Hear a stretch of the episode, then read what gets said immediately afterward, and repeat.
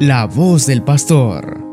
El Evangelio meditado por Monseñor Sócrates René Sándigo, obispo de la diócesis de León, Nicaragua.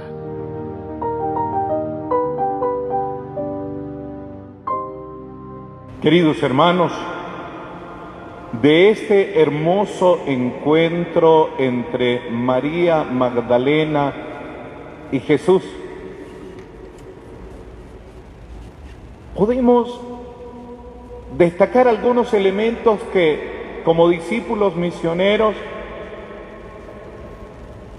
nos deja esta mujer cuya fiesta estamos celebrando, la fiesta de Santa María Magdalena.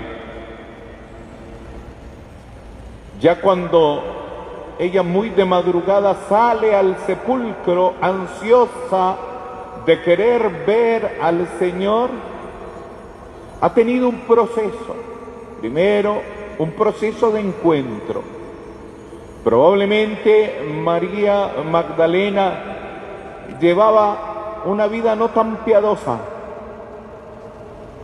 y por lo mismo metida en la infidelidad, confundida, como es propio de quien no está seguro de la vida y anda buscando la felicidad por doquier, confundiéndose cada día más, porque en ese mundo no va a encontrar la saciedad, la paz, la tranquilidad, el gozo, la realización, la plenitud. Pero al encontrar al Señor, y beber de esa agua viva, María Magdalena va desarrollando un cariño fiel a su Señor hasta el apasionamiento. Y no nos asustemos porque en efecto hoy se habla mucho de que el verdadero discípulo es apasionado del Señor. No es un intelectual investigador, literato, que se mete a las escrituras para conocer científica literalmente sobre la persona de Jesús. No es un historiador que va al pasado a recoger los hechos de Jesús y su huella a lo largo de la historia del cristianismo no es, queridos hermanos, un moralista que recoge las cláusulas que determinan el comportamiento humano. El discípulo es un apasionado. Y precisamente, queridos hermanos, es el primer elemento que nos deja ese encuentro de María Magdalena con Jesús. El Evangelio de Juan habla de que es ella la primera en ir al sepulcro. Marcos en una segunda narración también dice que María Magdalena fue al sepulcro, ella sola, lo que significaba salir temprano, después de un fin de semana agitado por las fiestas de la Pascua, y el golpe de haber depositado a Jesús en el sepulcro a la ligera. Un golpe emocional que la tenía golpeada. Lo que significa salir oscuro en las tinieblas, con el riesgo de ser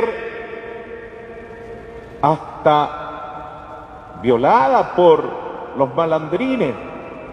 Pero ella por la pasión, por el amor apasionado que tiene por su Señor, se levanta y va temprano, hace el esfuerzo. Queridos hermanos, solo el que es apasionado por el Señor, solo el que lo ama de verdad, es capaz de vivir una experiencia religiosa sin ser carga, un desprendimiento sin nostalgia por las cosas de Dios. Solo quien apasionadamente ama al Señor es capaz de vivir toda una vida entregada a Él. Por otro lado, hay esperanza en María Magdalena. Lo vio morir, lo sepultaron. Sin embargo, ella tiene un hilo de esperanza. Escuchó antes hablar a Jesús de destruir el templo y de que él lo iba a reconstruir en tres días. Lo escuchó cuántas veces habló y por eso hay una esperanza en ella y se levanta. El discípulo, como Magdalena, tiene que ser un hombre y una mujer muy lleno de esperanza. Las dificultades, los obstáculos, los problemas, las carencias, las enfermedades, los atropellos, no le matan la esperanza.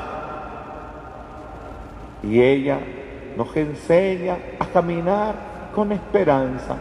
Somos una iglesia de esperanza. Tarde o temprano aparecerá la luz que fortalece aquello o da respuesta a aquello en lo que esperábamos.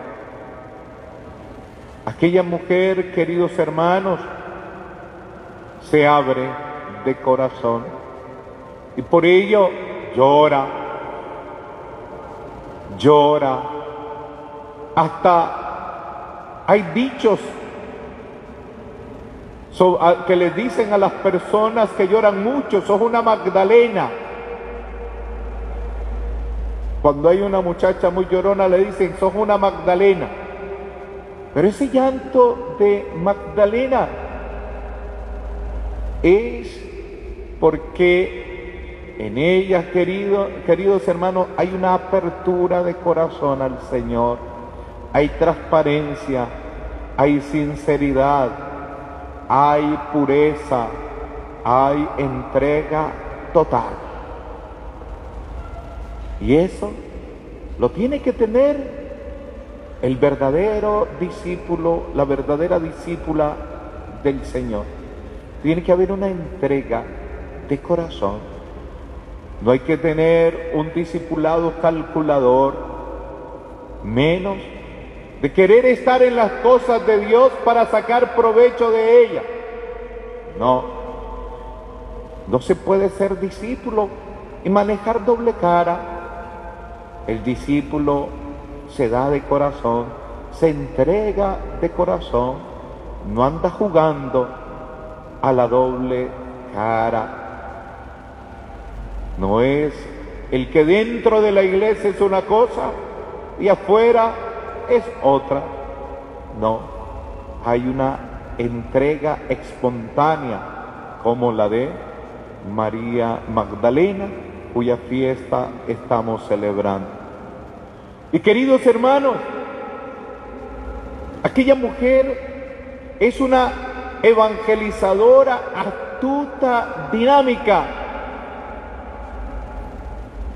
Ve que no está el cuerpo, y sale corriendo, propio de quien es dinámico, de quien va con ganas de compartir la experiencia que ha vivido, una experiencia alegre. El mejor signo para un judío de que Cristo está vivo es el sepulcro vacío. No está. Y ella lo corrobora. Se han llevado al Señor y no se queda ahí, sale corriendo y llega donde los apóstoles a decirles que han llevado al Señor. No está, no está. Despierta en ellos la alegría.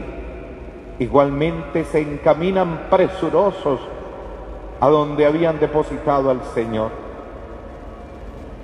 El discípulo se convierte en misionero misionero de buena nueva, misionero de alegría.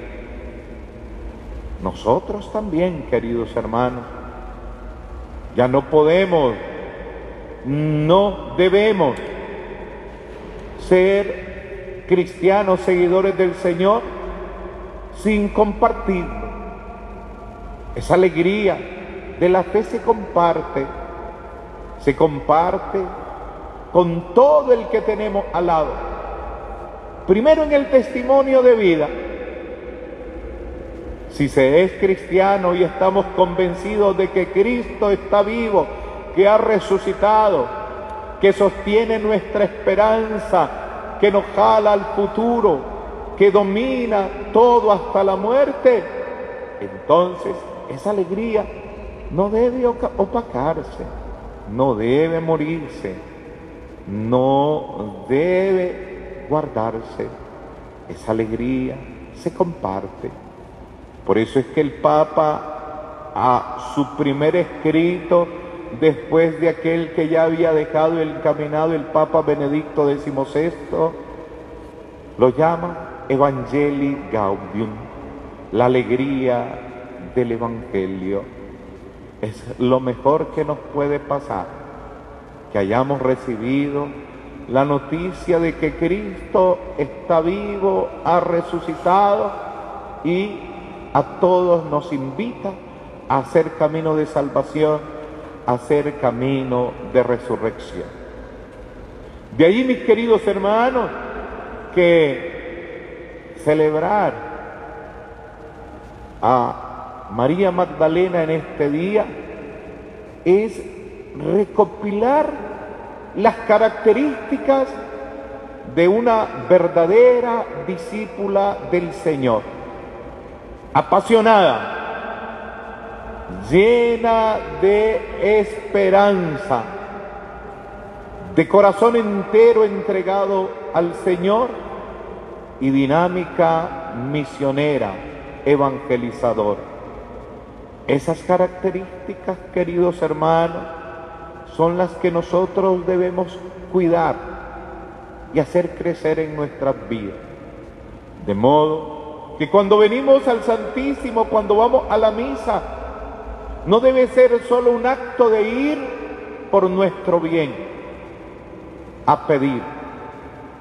Es también llenarnos para dar, para continuar siendo verdaderos discípulos misioneros del Señor en el lugar que nos toque, a veces incluso en circunstancias adversas, difíciles, llenas de caos. Ahí nosotros como María Magdalena debemos de llevar la alegría del Evangelio. Amén. Este programa ha llegado hasta tu hogar gracias a tu ofrenda generosa.